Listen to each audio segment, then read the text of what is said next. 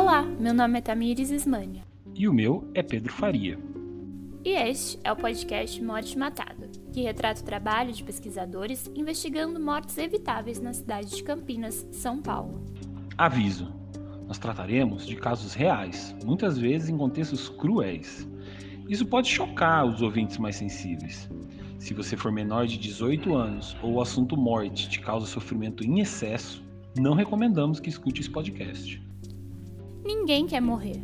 Quando muito, as pessoas imaginam uma morte para si lá longe, com 100 anos de idade, tranquila e serena, acompanhada de pessoas queridas que vieram se despedir. Porém, cada um que está ouvindo a esse podcast tem uma única certeza: vai morrer. A questão que nos aflige é: as mortes em decorrência de violência poderiam ser evitadas?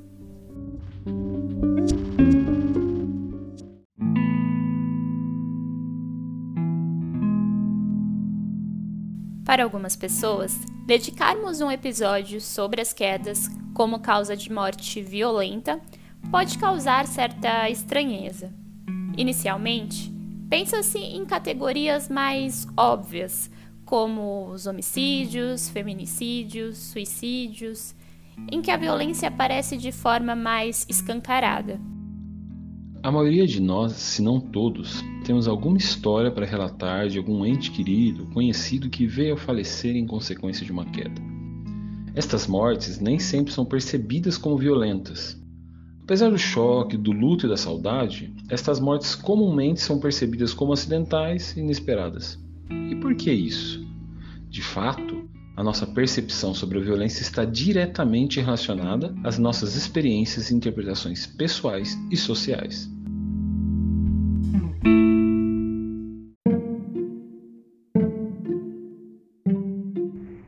Dorinha tinha mais de 90 anos, não teve estudo e se orgulhava da sua lucidez e por saber o nome de todos os netos, bisnetos, tataranetos de cor e salteado. Era da região do Triângulo Mineiro e viúva há 40 anos. Se virou muito bem sozinha no sítio, mas no final dos anos 90, atendendo ao pedido dos filhos, veio de Malecuia para Campinas. Eles já moravam na cidade, pois vieram em busca de trabalho, e moravam próximos e se revezavam para acompanhá-la nas consultas médicas do posto de saúde, onde fazia regularmente seus exames e retirava seus remédios para a pressão alta, bem controlada há anos.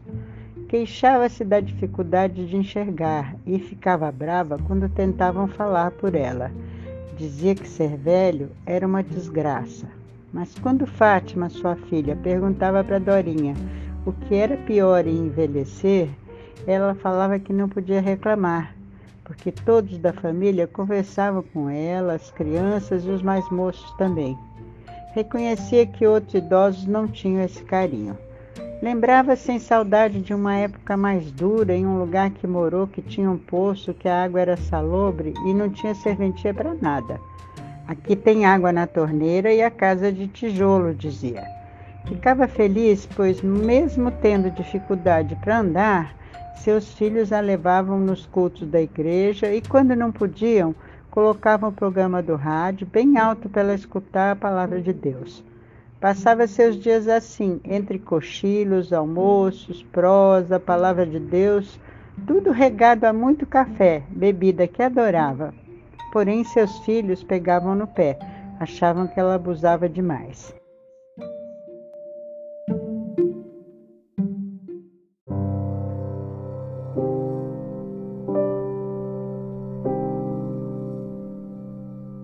Apesar da pouca visibilidade na mídia, as quedas representam um grande problema de saúde pública no Brasil e no mundo.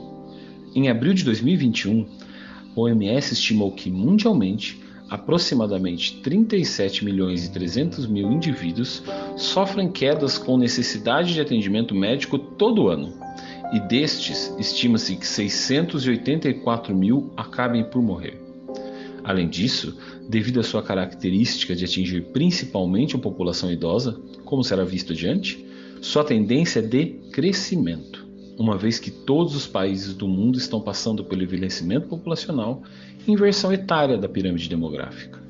No Brasil, um estudo publicado em 2018 também mostrou esta tendência crescente entre 1996 e 2012, principalmente nas capitais brasileiras, que apresentaram 200% de crescimento na taxa de mortalidade por queda. Este mesmo estudo aponta também para um aumento no número de internações por este agravo, impactando o sistema de saúde. Um exemplo emblemático ocorreu no caso com repercussão midiática da morte por queda ocorrida em 2019 com o apresentador Antônio Augusto Moraes Liberato, o Gugu. Utilizando uma ferramenta gratuita que permite acompanhar a busca de uma determinada palavra-chave ao longo do tempo, vimos que durante o ano de 2019 o termo queda apresentou um pico de popularidade durante a semana em que foi noticiado o acidente com o apresentador. Neste período, os pesquisadores do Epigel estavam em campo e, em diversas entrevistas, os respondentes mostraram-se consternados com o ocorrido e surpresas com relação à morte resultante de uma queda.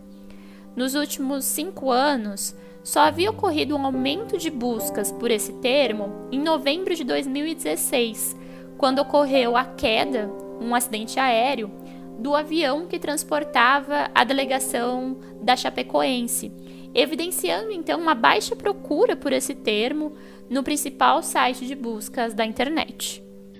Este episódio tem como objetivo ampliar a discussão sobre as mortes por quedas a partir da apresentação dos dados obtidos na pesquisa de campo realizada pelo PIGEL em 2019. Os dados que serão apresentados dizem respeito somente às mortes cuja causa básica foi a queda, compreendidas entre os códigos W00.0 e W19.9 da CID-10. Para isso, propomos um exercício reflexivo. Qual é, no geral, a idade das pessoas que morrem por queda? Em que contexto essas pessoas caíram? Essas pessoas já possuem outros acometimentos de saúde?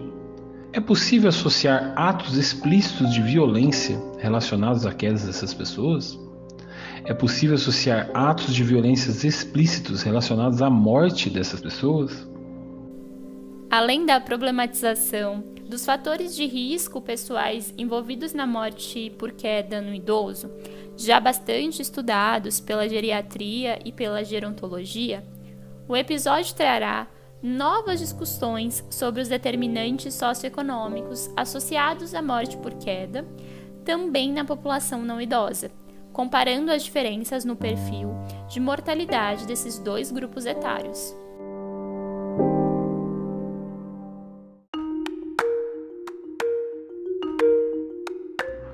Voltando o nosso olhar para todas as mortes que estudamos em 2019, chama atenção que as quedas compõem a segunda maior causa de mortalidade decorrente de violência na cidade, ficando atrás apenas dos homicídios. Em 2019, 151 moradores de Campinas faleceram em decorrência de queda, equivalente a um coeficiente de mortalidade padronizado de 7 óbitos para cada 100 mil moradores. Com relação ao sexo das vítimas, 52,3% eram homens e 47,7% eram mulheres. Essa distribuição resultou em um coeficiente padronizado de mortalidade de 11,7 e 3,2 óbitos para cada 100 mil homens e 100 mil mulheres, respectivamente. Com relação ao critério raça-cor, dentre os mortos, 68,9% eram brancos ou amarelos, enquanto 31,1% eram pardos ou pretos. Com relação à idade, as mortes por queda não atingiram a população de Campinas igualmente. Dentre as 151 mortes, 120 ocorreram entre os idosos, com idades que variaram de 60 a 104 anos. Essas mortes corresponderam a 79,5% dos casos de queda. As outras 31 mortes, ou seja, 20,5%, ocorreram entre pessoas menores de 60 anos, com idades entre 12 a 58 anos. Chamaremos este grupo de não idosos, e na parte 2 do episódio, vamos apresentar as principais diferenças entre esses dois grupos etários. Assim, propomos olhar estes óbitos mais de perto, subdividindo-os em dois grupos: idosos e não idosos. E para tanto, adotaremos aqui a definição da OMS, que considera idoso todo indivíduo com 60 anos ou mais. Este mesmo entendimento está presente no Estatuto do Idoso de 2003 e na Política Nacional do Idoso de 2006.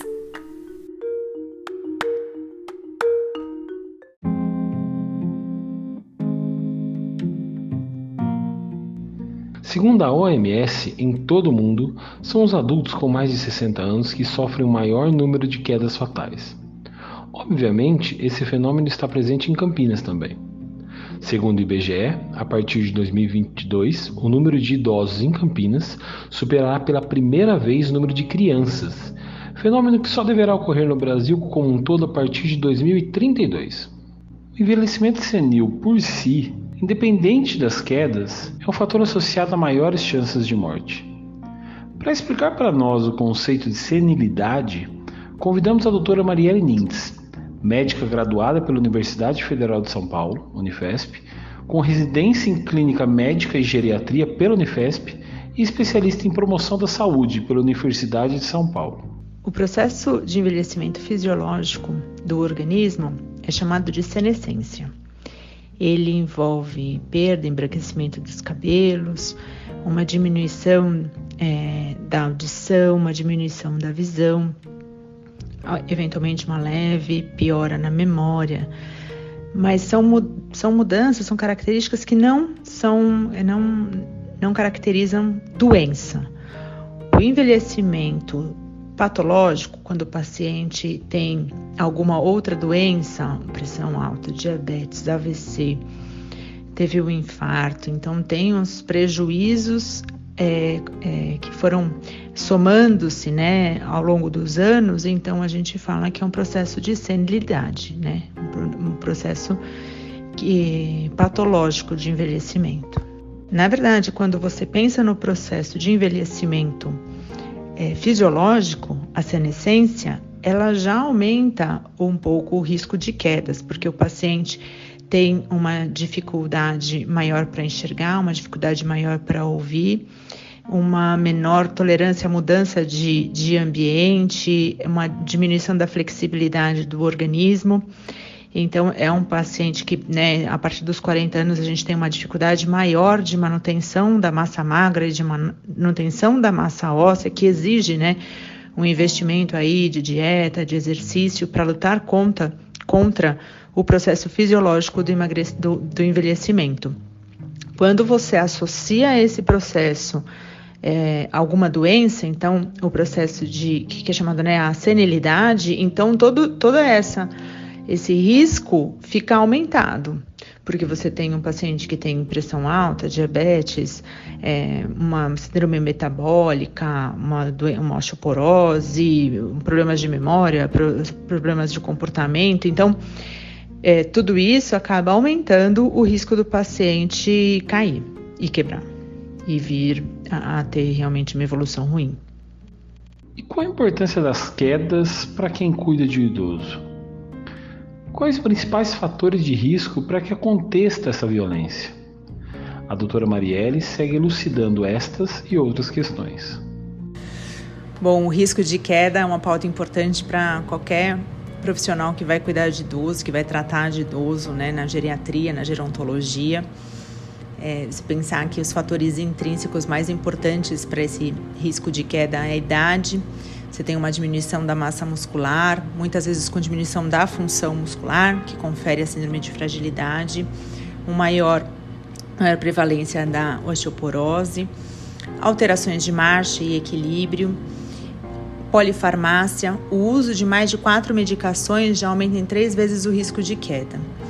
Outro aspecto que a gente deve abordar com o paciente é a questão da otimização do ambiente em que ele, ele vive. A maior parte das quedas nos idosos é domiciliar, né?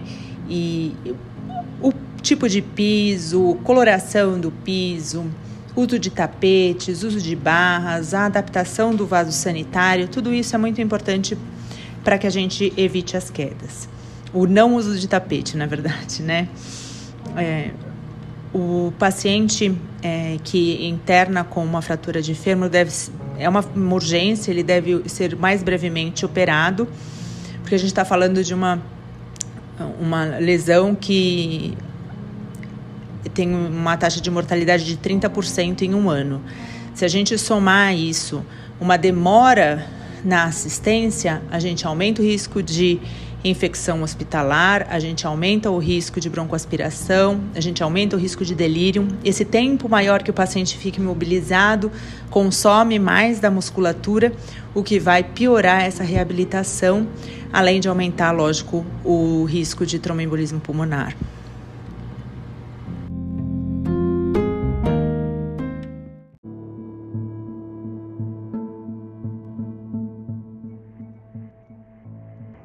Uma manhã, no começo do mês de abril, que tudo arruinou. Foi o começo do fim.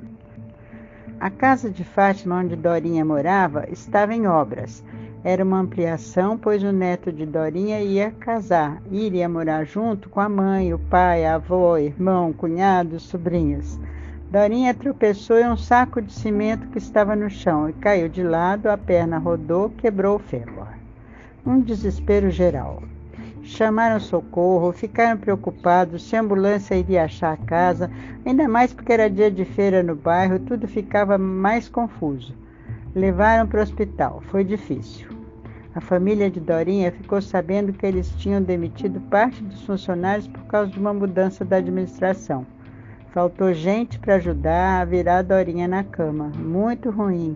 Ela tinha muita dor e, além do mais, não davam café para ela tomar. Fez cirurgia, foi para casa, teve pneumonia, voltou para o hospital. Falaram que era infecção hospitalar. Morreu antes de terminar o mês.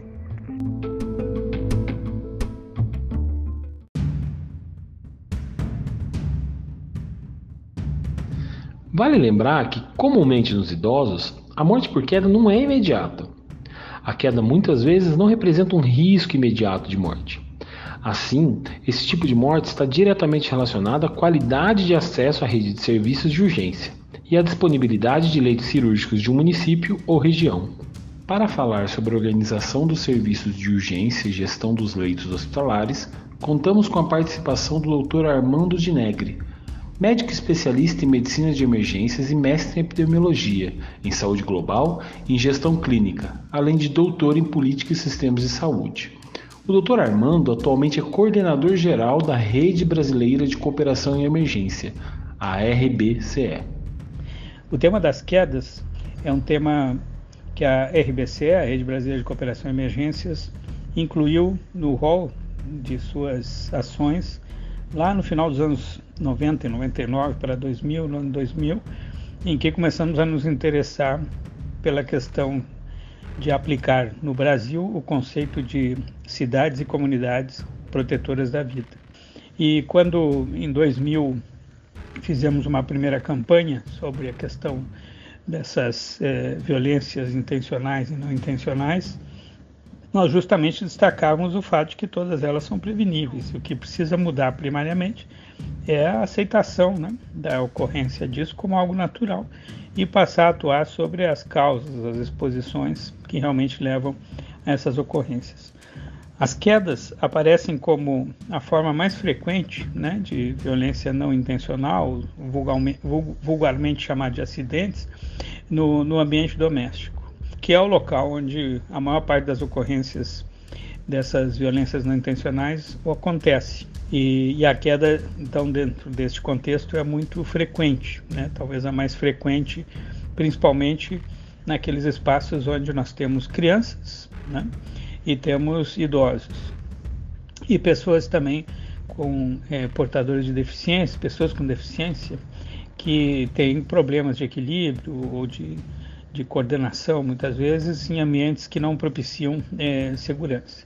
Então, toda vez que é, a gente coloca essa perspectiva da comunidade, da comunidade atuar também numa vigilância comunitária né, sobre esses eventos, as suas causas, a gente consegue mapear com muita mais, é, muito mais nitidez é, o volume dessas ocorrências e começa a discutir de forma muito mais articulada como evitar.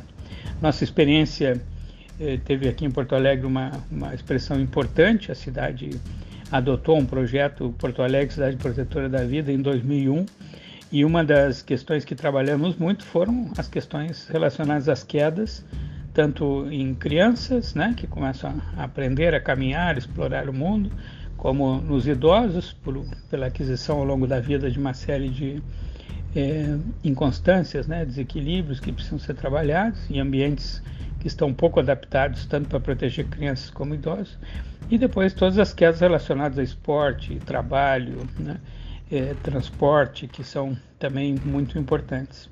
Então, queria destacar essa primeira ideia de uma vigilância comunitária, tornando possível identificar os ambientes a serem modificados. Tivemos aqui a experiência de, de teatro, de representação, para poder mostrar como modificar as casas para elas ficarem mais seguras, né? para evitar as quedas, é, como adotar medidas como ginástica, né? é, postural, dança, é, outras formas de proteção física né, contra quedas, e com isso gerando então um movimento muito interessante que se traduzia nessa ideia de comunidades protetoras da vida. Mapear os eventos, né, identificar as exposições e desenhar intervenções foi então uma experiência muito positiva e que eu acho que pode ser um caminho muito interessante eh, as quedas, é, frequentemente quedas da própria altura, elas ocupam um lugar muito destacado como ocorrência é, grave né, em, em, crianças e idosos, sobretudo, no que diz respeito ao ambiente doméstico e à queda né, da própria altura, insisto nisso. E, isso também se projeta para quedas é, nos ambientes públicos, né? calçadas irregulares, é, transporte público inseguro, etc., que acabam concorrendo para essas ocorrências, esses fatos, né? Esses, essas violências não intencionais ocorrerem. E, e, nisso a organização da atenção às urgências para todo tipo de, de queda, envolvendo traumatismo é, craniano, no caso de crianças, que é muito frequente também, envolvendo é, fraturas de membros, né, envolvendo, eh, no caso dos idosos, a fratura de fêmur como sendo a mais frequente, exigem um tempo né, de, de alerta, de atendimento inicial, de diagnóstico, de intervenção né, reparadora, cirúrgica, quando é o caso, e de uma reabilitação precoce. Tudo isso tem que ser visto dentro de um tempo muito, muito bem definido. No Brasil, inclusive, nós já temos uma norma adotada pelo Ministério da Saúde para que as cirurgias de fêmur ocorram até 48 horas depois da fratura. Mas é uma norma pouco respeitada, né? porque para respeitá-la deveríamos organizar todo um circuito em torno ao tempo clinicamente aceitável, que seria dessas 48 horas, desde a ocorrência, né, da, onde, quando ocorre o, o, a fratura, aí o acionamento do, do sistema de urgência, a, a identificação inicial do, da situação, o transporte adequado, a entrada num serviço que tenha capacidade de diagnóstico e tratamento, né, a definição diagnóstica é, para poder orientar o tratamento cirúrgico, a preparação do paciente né, num curto espaço de tempo para que ele tenha condições clínicas de é, para é, o tratamento cirúrgico, a realização do ato cirúrgico de forma adequada, qualificada, com o melhor tipo de técnica para o tipo de fratura e logo em seguida a, a recuperação pós-anestésica já ter o planejamento de uma reabilitação. Esta reabilitação, portanto, começa ainda no, no serviço hospitalar, né?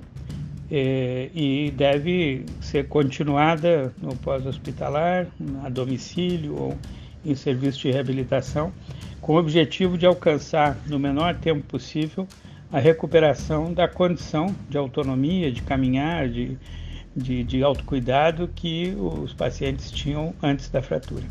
Esse, esse exemplo da fratura de fêmur é muito ilustrativo do que deveria marcar a estratégia para todos os outros tipos de, de fraturas, decorrentes ou não de quedas. Mas no caso particular da queda associada ou a uma fragilidade né, de, do óssea muscular, que leva então a, a essa ocorrência da fratura de fêmur, ou em decorrência de algum traumatismo que se beneficia também da fragilidade né, estrutural, é, ou seja, fraturas chamadas espontâneas ou provocadas, é um, um, ilustrador muito forte do efeito que as quedas, né, a queda por fratura ou a, o, a, a fratura provocada por queda tem nesse universo né, das pessoas já com mais idade. Então, fratura de fêmur, associado ou não com outras fraturas, é uma ilustração importante do peso que tem as quedas enquanto fator né, de perda de autonomia, de morte precoce e tudo.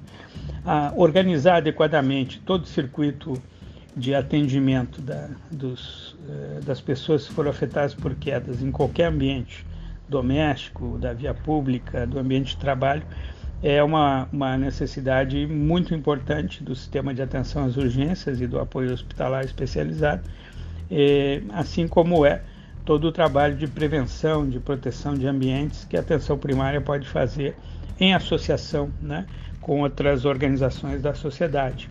Inclusive, há alguns anos a gente vem pleiteando aqui no Brasil que os bombeiros tenham é, uma função também de promotores né, da segurança nos ambientes e que deixem de ter um estatuto só de combatentes do fogo e passem a ser é, ativamente agentes de transformação de ambientes, como é na Suécia, né?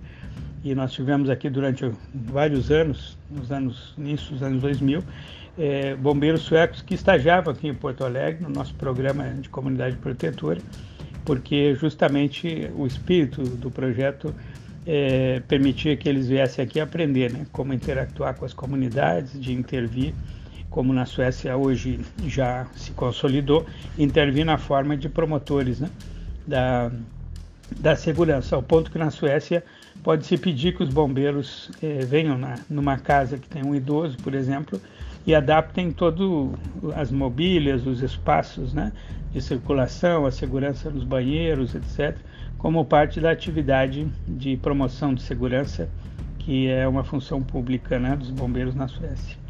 Espero que isso, essas ideias ajudem a pensar a partir do, da organização da atenção às urgências, com, desde os, da sua dimensão protetora e preventiva, educativa, até a questão do circuito né, de atendimento num tempo clinicamente adequado, nos dê pistas para enfrentar não só a questão das quedas, mas do conjunto das violências é, é, intencionais e não intencionais. Obrigado.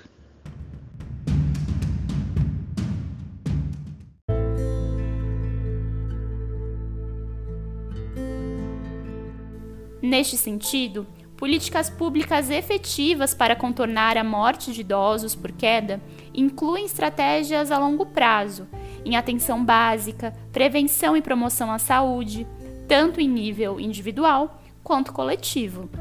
A curto e a médio prazo, cabe aos gestores de saúde a organização e otimização do acesso a leitos cirúrgicos e salas operatórias, a fim de diminuir a morosidade de abordagem terapêutica das vítimas de queda com indicação cirúrgica. De acordo também com o relatório sobre queda produzido pela OMS em 2021, mais de 80% das fatalidades relacionadas às quedas ocorrem em países de baixa e média renda, o que nos leva a constatar que a desigualdade social é, por si só, um importante fator de risco para a mortalidade por este agravo. O envelhecimento é um processo complexo e contraditório que acompanha a todos, sem exceção, ao longo de toda a vida e é influenciado por fatores como gênero, nível socioeconômico, condições de saúde, estilos de vida e outros fatores ambientais. Além de suas determinações cronológicas e biológicas, a velhice é uma construção sociocultural e o idadismo ou etarismo, que é o preconceito baseado na idade, é altamente disseminado em nossas culturas, transformando em traidor ou inimigo o corpo em processo de envelhecimento. A pandemia do novo coronavírus destacou as vulnerabilidades das pessoas idosas, que muitas vezes enfrentam discriminação e barreiras que são sobrepostas. São pobres, vivem com deficiências, são mulheres que vivem sozinhas ou pertencem a grupos menos favorecidos. E a pandemia também acentuou a discriminação contra os idosos em aspectos como a ocupação dos leitos hospitalares. A discriminação por idade prejudica a todos, idosos e jovens, mas muitas vezes é tão difundida e aceita em nossas atitudes, políticas, leis e instituições que nem mesmo reconhecemos seu efeito prejudicial sobre nossa dignidade e direitos. Esperamos que, ao apresentar e discutir os dados da mortalidade por queda nos idosos, possamos colaborar com o enfrentamento dessa violência e jogar luz sobre essa questão, que, apesar de sua magnitude, ainda não está recebendo a atenção devida para o seu real enfrentamento.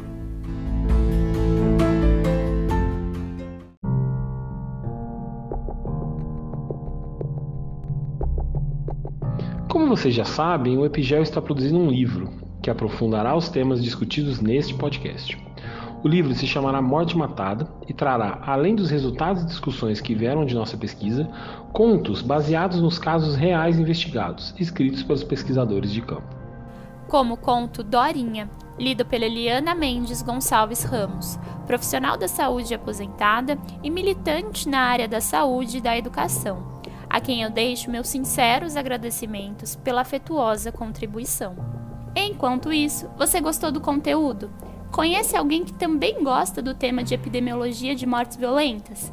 Então compartilhe esse podcast e colabore para que o conteúdo chegue a mais gente. Bom, o episódio sobre quedas parte 1 vai ficando por aqui. Não perca a parte 2, onde iremos falar mais sobre os preditores e os fatores de proteção contra as mortes por queda, além de focarmos em um outro grupo que foi bem afetado por essa causa de morte em 2019, os não idosos. Até lá!